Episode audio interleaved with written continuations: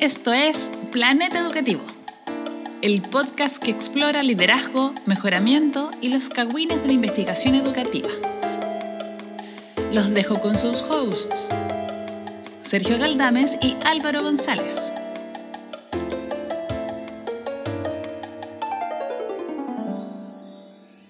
Bienvenidas y bienvenidos a Planeta Educativo eh, sin Álvaro.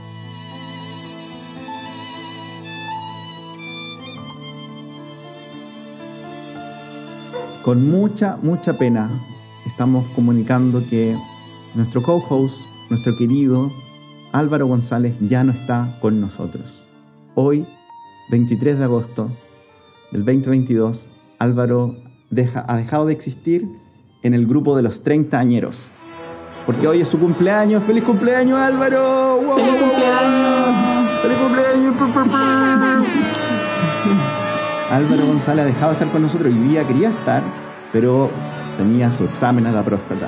Que, es, que ha tratado hace rato, de, lo, lo buqueaba lo buqueaba y no lo permitían. Nadie lo quería porque todavía no tenía 40. Hoy día tiene 40 años. Es un, es un señor de las cuatro décadas. Curiosamente, su cantante favorito es Arjona, lo cual lo hace aún más bacán. Su canción favorita es El hombre de las cuatro décadas y también le gusta la del taxi, ¿ya? Para hablar hoy sobre Arjona y sobre otras cosas del mundo educativo tenemos dos súper, súper invitadas. Ustedes ya lo vieron en, el, en, la, en la portada, lo vieron en el inicio. Eh, una de ellas yo la conozco, la otra no la conozco, así que más, más interesante aún. Eh, bienvenida Manuela Mendoza, bienvenida Denise Sepúlveda. ¿Cómo están? Hola Sergio. Bien, bien, gracias. Muchas gracias. Manuela, yo estoy, yo estoy muy bien. Yo todavía tengo 39 años, así que no tengo ninguno de esos problemas. Y la verdad eh, es que nunca fui tan de Arjona, yo era más de Alejandro Sanz. No sé qué les pasa a ustedes. ¿Tienen su canción favorita de Arjona? ¿Eran de Sanz? ¿Eran de la Supernova? Por favor, este es el momento. bueno, para mí la verdad no me gusta Ricardo Arjona, pero me sé todas Oh. las canciones. no sé qué dice de mí, pero me las sé todas. Pero lo odio. o sea, no odio su persona, pero no me gusta su música. Ah, yo, yo voy por la supernova. ¿Tú eres de Supernova? ¿Cuál, cuál las originales o, o Tú y yo, tú y yo. reboot? Originales, sí, toda la Para, noche. para- para mí toda la noche o nada. Así soy yo. Un himno. Bueno, antes, antes de, de avanzar, quiero invitar a todas las personas que mm, quieren saludar a Álvaro, dedíquenle una canción de Arjona. Ya, búsquelo en Twitter, está en arroba Álvaro González T. Escríbanle con su mejor canción de Arjona, porque él le encanta, le encanta, le encanta Arjona y le gusta que la gente se lo recuerde. Así que, eh, adelante.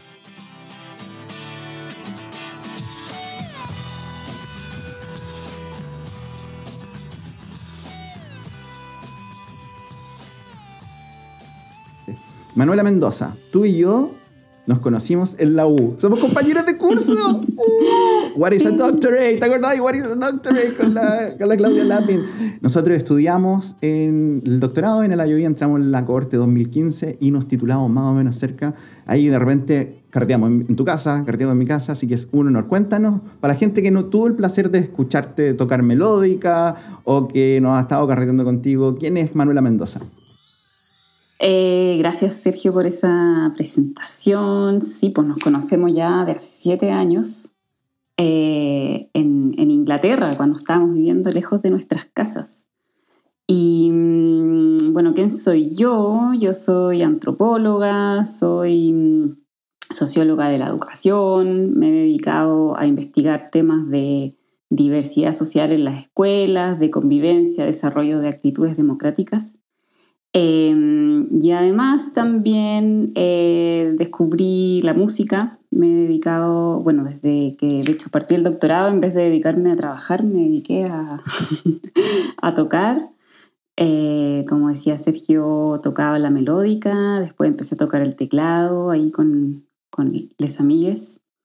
Eh, teloneamos a Chico Trujillo, debo decir. What? No sé cuántos de tus invitados pueden decir lo mismo. Solo, solo como siete, así que muy bien. Eh, y bueno, eso. Me, me dedico a la investigación en educación. Actualmente soy eh, investigadora postdoctoral del Instituto de Ciencias de la Educación de la Universidad de O'Higgins y eh, estoy por regresar a Chile de esta odisea que ha sido vivir acá en el extranjero. Ah, de veras, pues hemos dicho, o lo dijimos, que estás en Reino Unido. Estoy en, sí, en Londres. En Reino Unido, donde son las, van a ser las cuatro y media pronto de, de la tarde. En el, ah, no, no, solo en el futuro, sino además en el verano. Yo en el verano. Rodeado de perritos y estufas. ¿Y tú, para qué? No me preocupo, total. Calentamiento global. Eh, bueno, un, gusto verano, tenerte, Manuela. Un verano frío, pero. Eh, mm. Sí. Muchas gracias. Muy bien. Bienvenida, bienvenida. Y Denise, cuéntanos un poquito, Denise. Yo sé varias cosas de ti. Sé que eres una bacán. Sé que estás en Temuco y sé que tu computador es francés, por alguna razón. Cuéntanos, complementa esta historia, que ya está bien completa, pero por favor, cuéntanos de ti. Bueno, muchas gracias por la invitación, en primer lugar. Y bueno, ¿quién soy yo? Difícil pregunta. Eh, no me gusta, siempre me preguntan y no me gusta introducirme, pero bueno. Eh, soy una persona que nació y se crió en Temuco. Eh, mis papás viven acá y ahora estoy eh, en Temuco porque estoy realizando mi trabajo de campo, de mi investigación que va en curso.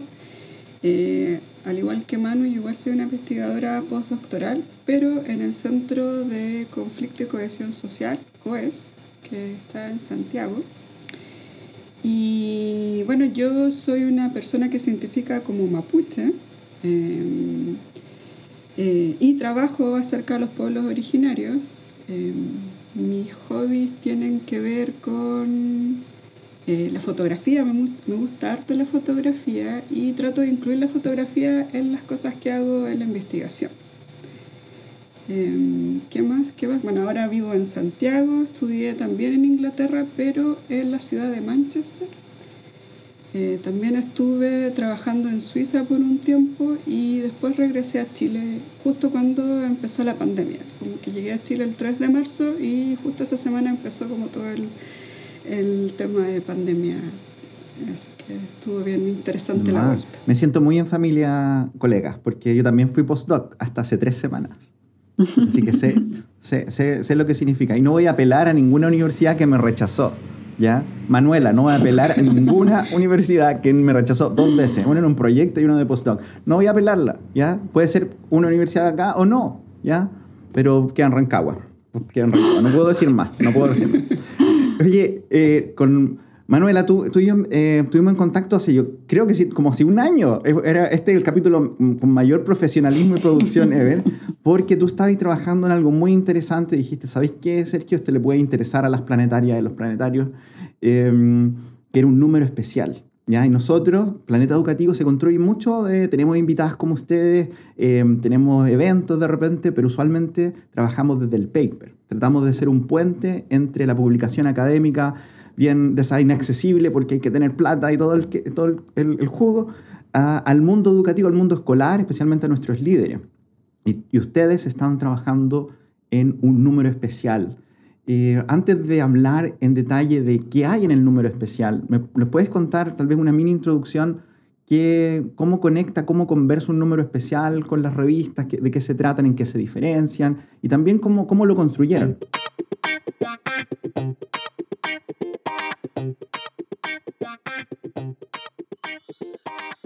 Em, sí, buena pregunta. Un número especial es un, grupo de artículos que tienen algo en común, eh, que se vinculan porque tienen algún tema en común, eh, metodologías en común, eh, a una afiliación en común, etc. En este caso, nosotras con Denise y, otras dos colegas que son Francisca Ortiz y Sara Yoico, Sara Yoico que tú también la conoces, Sergio. Sí, la conozco, estuvo en Educativo. sí.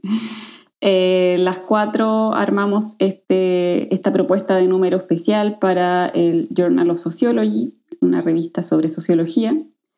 Eh, la invitación vino de Denise, que ella vio el, aviso de que estaba abierta la convocatoria a enviar propuestas.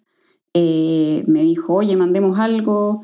eh, busquemos un par de personas más, así invitamos a Sara y a Francisca, que súper motivadamente dijeron que sí, y armamos este, este grupete súper poderoso de, estas cuatro mujeres.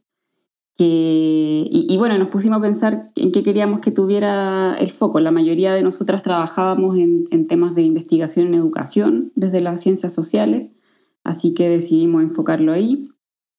Eh, Francisca se dedica a temas más de, eh, relacionados al envejecimiento y los cuidados y tenía mucha experiencia produciendo eh, manuscritos y números especiales, así que em, ese fue un super aporte. Y, bueno, ya armamos la propuesta y para suerte de nosotras fue seleccionada. La, propuesta congregaba a una serie de autores que habíamos invitado a participar. Así que mm, ese fue, fue más o menos el proceso. Me imagino que Denise también ahí puede agregar algo. Em, sí, o sea, em, fue en términos como personales, igual fue una experiencia súper eh, motivadora, eh, porque era la primera vez que trabajábamos nosotras cuatro, entonces igual fue como una experiencia de conocernos cómo trabajábamos. Y claro, de ahí empezamos con varios proyectos eh, en paralelo, sobre todo con Manuela. Eh, y claro, empezamos como a entender este trabajo colaborativo que muchas veces se da en estos espacios académicos, eh, que yo creo que son súper importantes.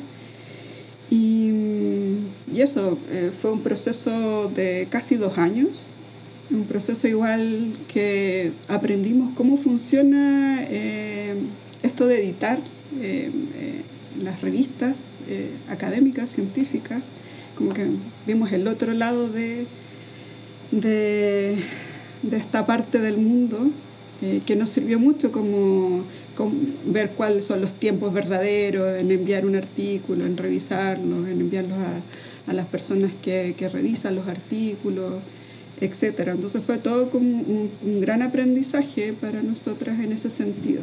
Y, lo bueno es que, que tuvo muy buena convocatoria llegaron propuestas de artículos de diferentes países eh, y era súper bueno para nuestro propósito, porque uno de los propósitos de, este, de esta edición especial era como generar el puente, el diálogo entre el, sur global y el norte global.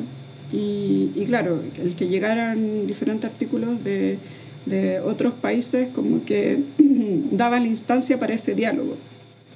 Em, y claro, había muchos artículos que también se comparan entre países, lo cual fue bueno. Y, y claro, también creo que, que, esta edición especial también generó este puente, eh, el que queríamos como formar entre la academia, que es como muy estructurada y cuadrada, eh, donde enviamos artículos y queda solo en un espacio, y queremos salir también de ese espacio y poder promover como todos los artículos que hemos, que hemos eh, eh, seleccionado en esta edición especial. Y esta plataforma como que nos ayuda bastante para ese propósito. Eh, como persona que ha mandado muchos artículos a revistas y han sido rechazados y después me cago una bolita y me pongo a llorar porque no sé manejar muy bien esta, frustración. Y tomando un poco lo que decía y venís, ¿qué sienten que aprendieron en este proceso de ser las editoras, ser los, los gatekeepers del conocimiento? ¿Qué, ¿Qué experiencia usualmente no conocemos nosotros los que mandamos artículos que después nos hacemos bolita y nos ponemos a llorar cuando son rechazados? ¿Qué, qué nos pueden mm. contar de, de, esta, de esta caja negra de la edición académica?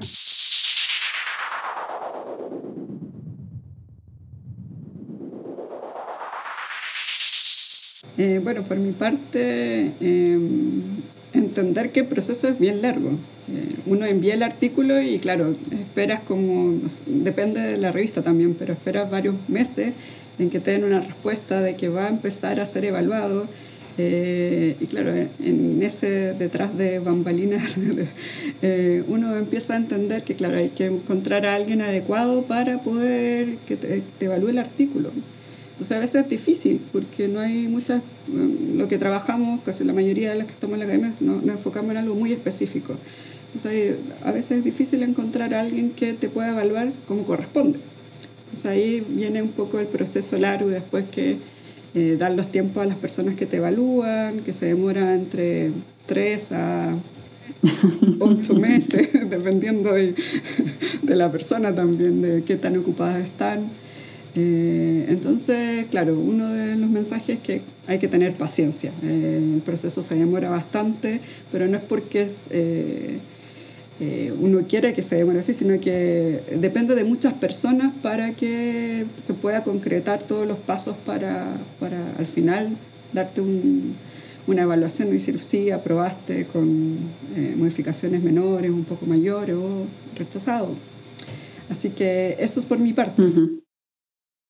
Sí, bueno, en este caso también nosotras teníamos una, una planificación bien estructurada, pensando en cuándo tenían que llegar los artículos, porque primero la gente postuló con resúmenes, luego tenían que mandar sus artículos completos, luego nosotras habíamos definido cierto tiempo para poder asignarlo a los revisores, eh, luego cierto tiempo para que los revisores revisaran.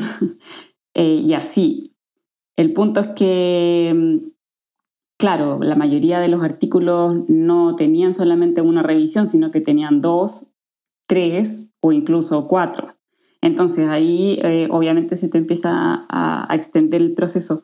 Y yo creo que es muy importante ver ese proceso como un proceso de aprendizaje, como un...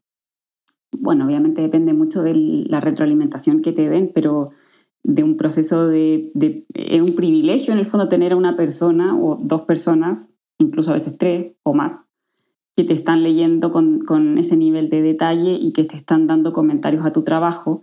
Eh, entonces, claro, uno primero ve los comentarios y dice, me imagino que a usted le ha pasado, claro, eh, como esta persona no entendió mi trabajo, no lo está valorando. Uno deja pasar unos días, lo vuelve a leer los comentarios y se da cuenta que, que bueno, hay algunas cosas que quizás hacen, hacen sentido y, así.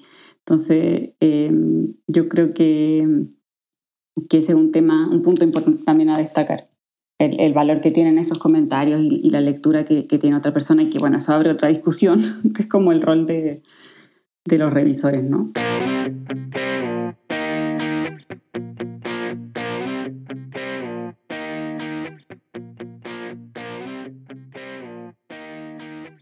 Tengo, tengo dos preguntas nada que ver y tal vez son para mí nomás. Así que lo siento a los planetarios, al planetario. No, pero sí, yo creo que les va a interesar.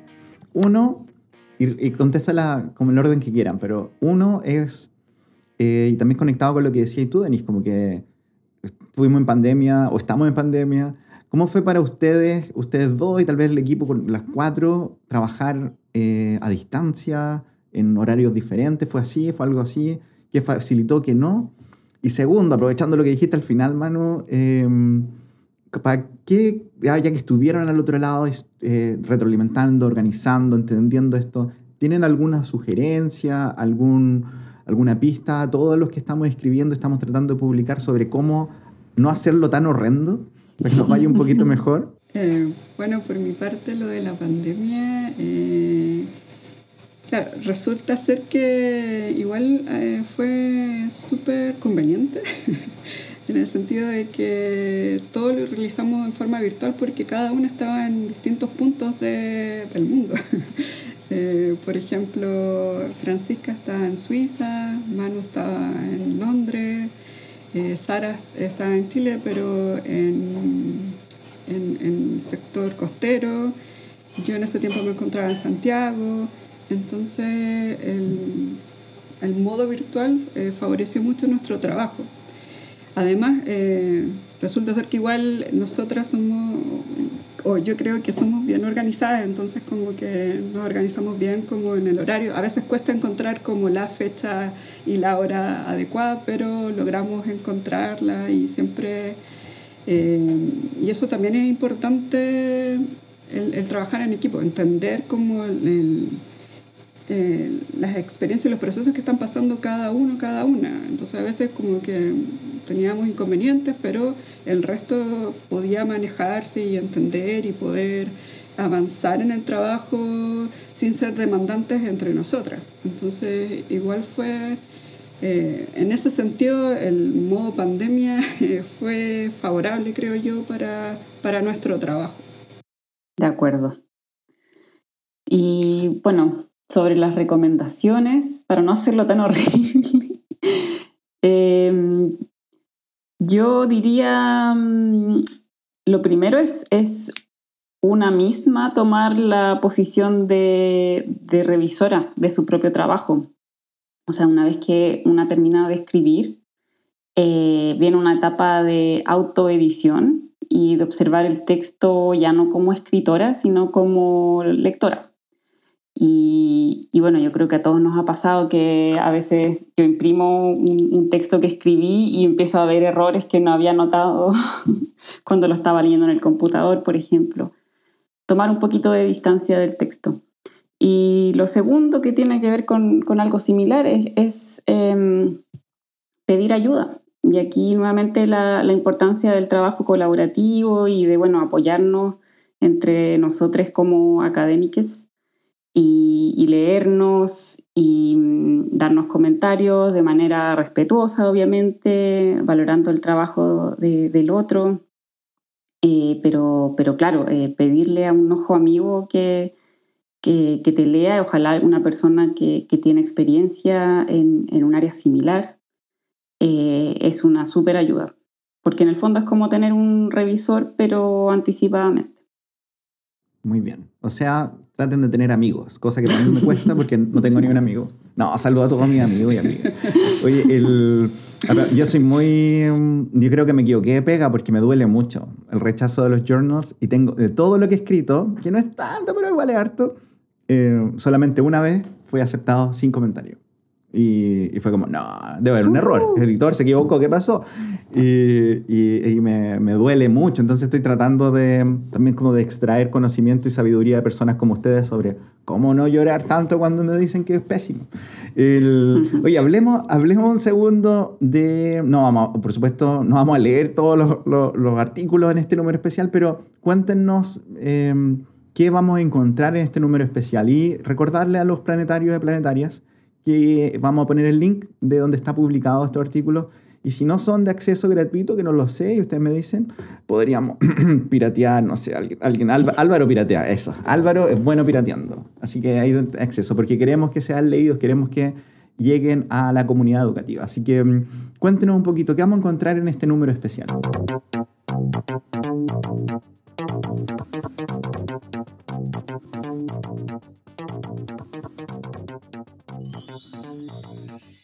Sí, el, bueno, el número especial fue publicado recién, en, agosto del 2022, y eso que nosotras partimos con la propuesta que hicimos en agosto del 2020. Tiene razón Denise con que fueron dos años. Eh, la mayoría de los artículos ya había sido publicado, pero el special, la, edición especial como tal apareció en agosto y em, se llama La educación y la producción de las desigualdades. Diálogos desde el eh, sur, sur, perdón, sur, global y norte global. Eh, el título está en inglés porque es una edición especial en, inglés en la revista que se llama Journal of Sociology. Eh, y, bueno, el propósito de, de esta edición fue mm, reunir investigaciones empíricas que mm, exploraran críticamente el rol que tiene la educación en la reproducción de las desigualdades sociales, pero también que abrieran vías para pensar en cómo transformar esas desigualdades sociales, en transformar el rol que tiene la educación em, para promover la justicia social, para promover la inclusión, eh, para reducir las exclusiones que se producen, por ejemplo, en base al género, la clase social, la etnia, em, la edad, el capacitismo, etcétera, etcétera. Y además, como decía Denise anteriormente, la idea era mm, proveer una plataforma para generar diálogo entre investigaciones em, que, que, fueran hechas desde el norte global y desde el sur global. Esto por el reconocimiento que nosotras hacíamos de que en general a nivel internacional los estudios del sur global tienen mucha menor representación o visibilidad que los del norte global. Y, ahí, bueno, eh, ¿cómo definimos el, sur y el norte global? Es una, unos términos que se ocupan harto en la investigación en inglés, quizás no tanto en, el habla hispana.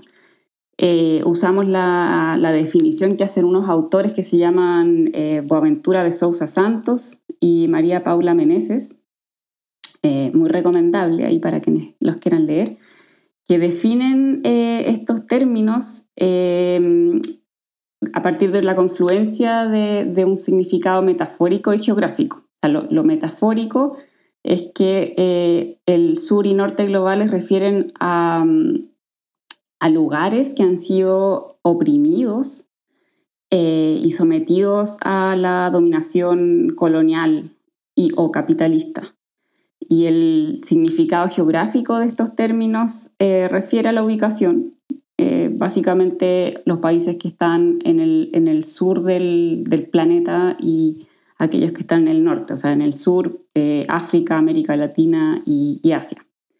Y, y, a partir de, esta, de estas definiciones, nosotras definimos lo que es el sur y norte global. Para complementar un poco lo que dijo Manuela, también el, la edición especial y los artículos en particular, em, también queríamos darles como una perspectiva de colonial, eh, como criticar un poco y cuestionar un poco esta mirada occidental que tenemos todavía, em, incluso nuestras experiencias tienen que ver con eso. Eh, nosotros igual estudiamos en en Europa, en Inglaterra. Eh, entonces salir de ahí, de ese espacio, de esas lógicas como coloniales y tratar de, como decía Manuela, entablar este diálogo, pero desde darle vuelta a la mirada.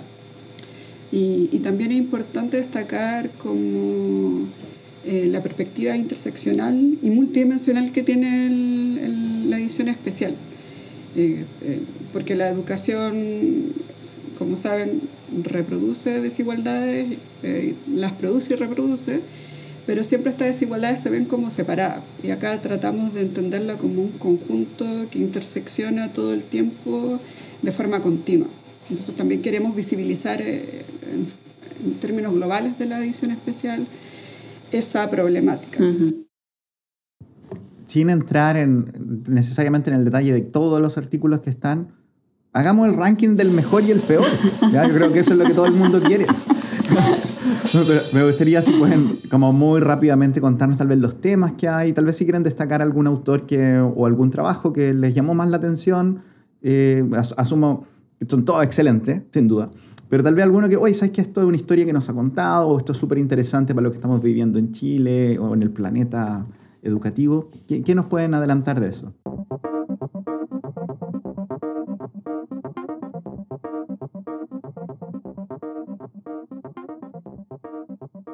Bueno,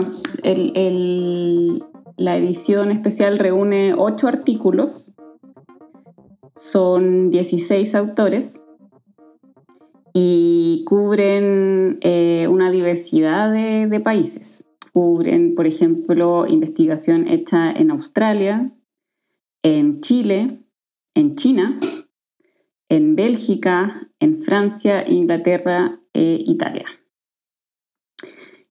Eh, bueno, nosotras como editoras nos preocupamos que hubieran investigadoras, investigadores en sus distintas etapas de, la carrera de investigación. Entonces, que no fueran solamente personas ya súper posicionadas con, un puesto de, eh, académico en una universidad, etcétera, sino también eh, los denominados investigadores emergentes, por ejemplo, personas que todavía quizás estaban haciendo sus estudios de, doctorado o, no. Y también eh, nos preocupamos que hubiera em, eh, investigadores, investigadoras mujeres, ojalá en primeras autorías, en, en, los casos que se pudiera. Es un reconocimiento de la desigualdad de género que, que tiende a haber en los espacios académicos. Em, y, bueno, como también nos preocupamos que hubiera una, diversidad de metodología, hay estudios que, que, fueron hechos con metodologías cualitativas, otros con metodologías cuantitativas, y hay una eh, diversidad de temas relacionados a los procesos de inclusión-exclusión en la educación, tanto a nivel escolar como a nivel de, educación superior. Y, mm, y bueno, se, me vienen a, la cabeza hartos, hartos estudios, eh, pensando en lo que podría ser de, interés para los oyentes de, Planeta Educativo, podría tal vez destacar el estudio de mm, Andrea Cortés. Andrea Cortés hizo su investigación eh, de doctorado en Chile, en el norte de Chile, y mm, eh, estudió cómo se construye la diferencia en escuelas con alta, alta, alto nivel de población migrante y cómo de pronto las narrativas que se generan en torno a, los estudiantes de, eh, de, proveniencia del extranjero tienden a ser negativas para que ellos se sientan incluidos en la escuela. Se me ocurren algunos otros ejemplos, Denise, no sé si, si, si te ocurren a ti también algunos que quieras compartir. Eh, no sé si voy a poder nombrar a todos los artículos, pero por ejemplo el que a mí más me, me gustaron porque están como en mayor sintonía con lo que yo realizo. Eh, bueno, por un lado está el trabajo de eh, Francesca Peruso, que habla acerca de, ella como que posiciona su, sus estudios que tienen relación con Em, las capacidades diferentes y cómo es la inclusión dentro del establecimiento educacional, sobre todo la universidad. Entonces se posiciona, bueno, critica desde el norte global, pero utilizando epistemologías del sur. Entonces ella como que igual hace como un juego interesante en términos de, teóricos y de posicionamiento y habla acerca de cómo, eh, en este caso, las instituciones educacionales em, critican el sistema capitalista y neoliberal y cómo em, excluye diferentes conocimientos o diferentes formas de ser y estar en la universidad. Eso me pareció súper interesante. También está la otra investigación de eh, la colega que trabaja en China acerca de estudiantes mm, rurales. Yeshu Chen. Eh, Chen. Eh, y ella también eh, habla, se posiciona desde ahí y, y empieza a a ver cómo eh, también los cuerpos eh, de, estudiantes, eh, también hay una forma de exclusión que quizás no es tan visible, sino que es más, se percibe de otra forma. Entonces eso igual como que para mí fue uno de los artículos bien interesantes. Estoy, estoy impactado mientras la escuchaba porque esto es como el número especial de la gente que ha carreteado con Sergio. Te juro que, uno de mis últimos carretes en Londres fue en la casa de Francesca Peruso, y me acuerdo muy bien porque el carrete era como a las 5.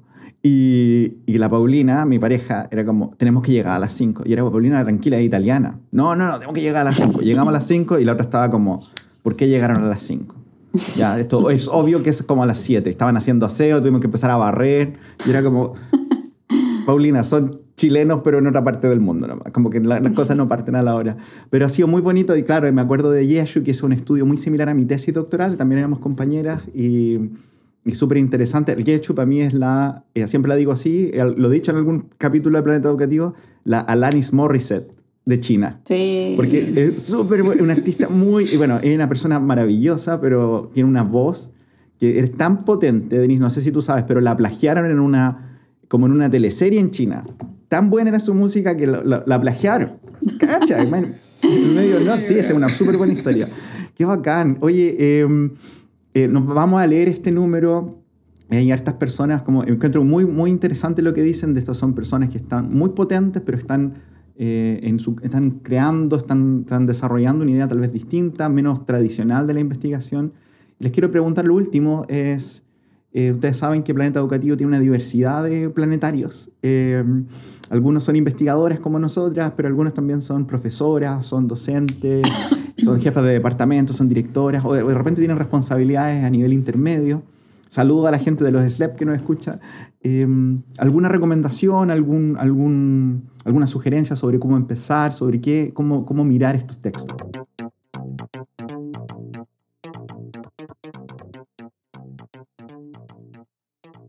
Sí, bueno, lo, primero es em, retomar este tema que eh, lo que todos estos artículos tratan de hacer es visibilizar cómo el sistema educativo, tanto a nivel escolar como universitario, puede eh, estar reproduciendo ciertas desigualdades sociales, ¿no es cierto? Y eso suena como eh, un poco deprimente o pesimista, una típica, típica crítica que se hace a la sociología es como, oye, pero ustedes están puro quejando y dónde están las soluciones. Eh, pero bueno, nosotras queremos destacar otra visión, que es que comprender estos elementos, eh, mecanismos que están dando forma a desigualdades sociales, no solamente en un contexto, sino eh, en varios contextos en, el mundo, puede permitir eh, tomar mayor conciencia de qué es lo que es necesario cambiar. Y em, en ese sentido, si no sabemos qué es lo que está funcionando mal, es bastante difícil poder hacer cambios. Entonces, ese, es como un primer punto poder mirar estos textos de una manera eh, constructiva como un insumo que pueda ayudar a pensar en estrategias para hacer cambios. Y, en ese sentido proveen de, evidencia bastante interesante, bastante clara, que puede ser útil para quienes están haciendo política educativa y para quienes están eh, trabajando en, los contextos educativos. El, ejemplo que, que, daba delante del estudio de Andrea Cortés en, contextos em, educacionales escolares con alta población migrante, yo creo que es súper relevante eh, para las discusiones que se están dando actualmente, porque efectivamente un aula con mayor diversidad social plantea eh, mayores desafíos a los docentes y a los em, líderes educativos. Eso está comprobado empíricamente, es algo que eh, los profes siempre están diciendo, que trae más complejidad. Y, bueno, no, no, es un tema de voluntad solamente cambiar ese tipo de, de, situaciones complejas, sino que también requiere potencialmente recursos adicionales, eh, apoyos, desde, por ejemplo, eh, los SLEP que están funcionando o los municipios eh, o a nivel ministerial también. Entonces, creo que eh, es, muy útil verlo de esa manera. Em, eso, no me quiero extender tanto más para darle espacio a Denise.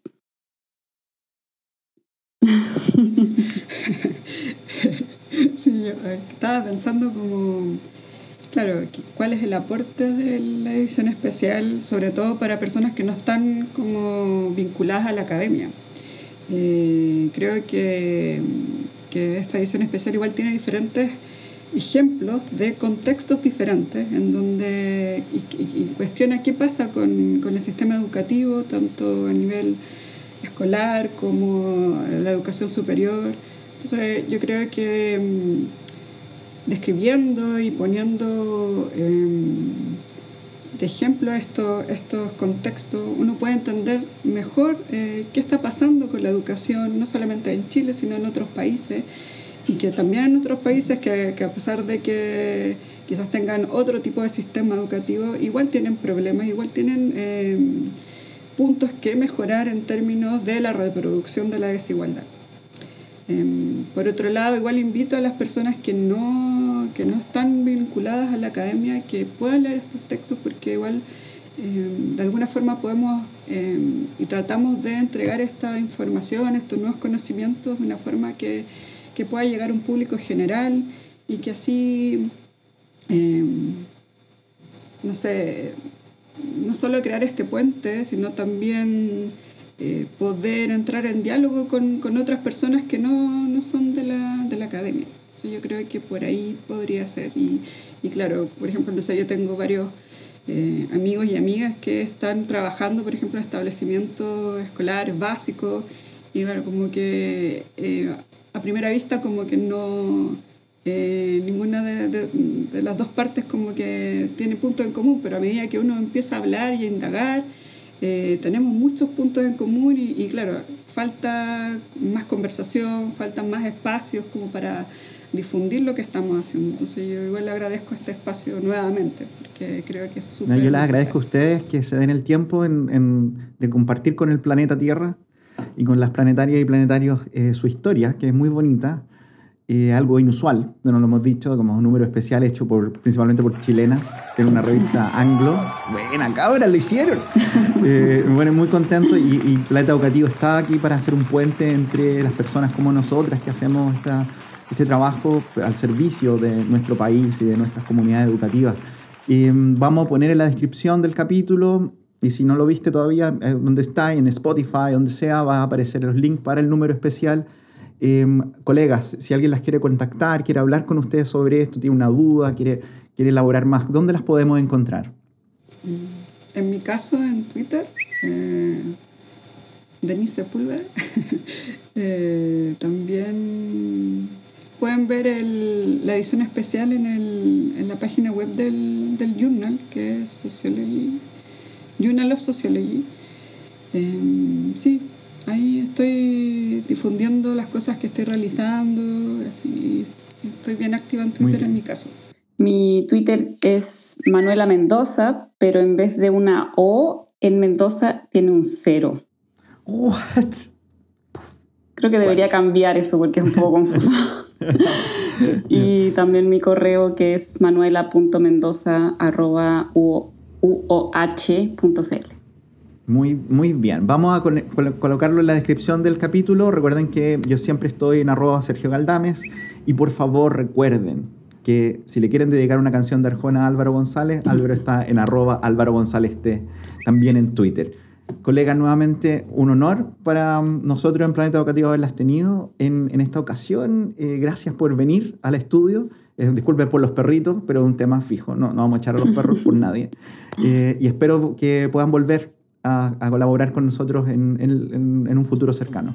Muchas gracias bien. por recibirnos, Sergio. Sí, muchas gracias. Un gusto conocerte y saludos a, Eso. al cumpleaños. Nos vemos pronto. Si pasan por, si pasan por Viña o por Santiago, pasen por, por, mi oficina. Tengo oficina ahora en Lusach.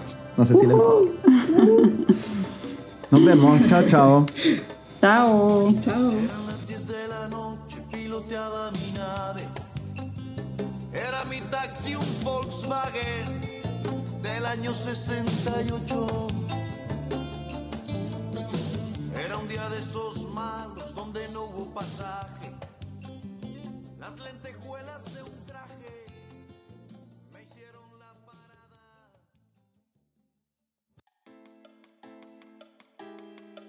Planeta Educativo es producido por Felipe Bravo. La música es creación de Francisco González. Apoyo ocasional de Paulina Bravo y Jimena Galdames. Puedes acceder gratuitamente a más de un centenar de episodios y materiales complementarios en www.planeteducativo.cl. Escríbenos a planeteducativopodcast.gmail.com.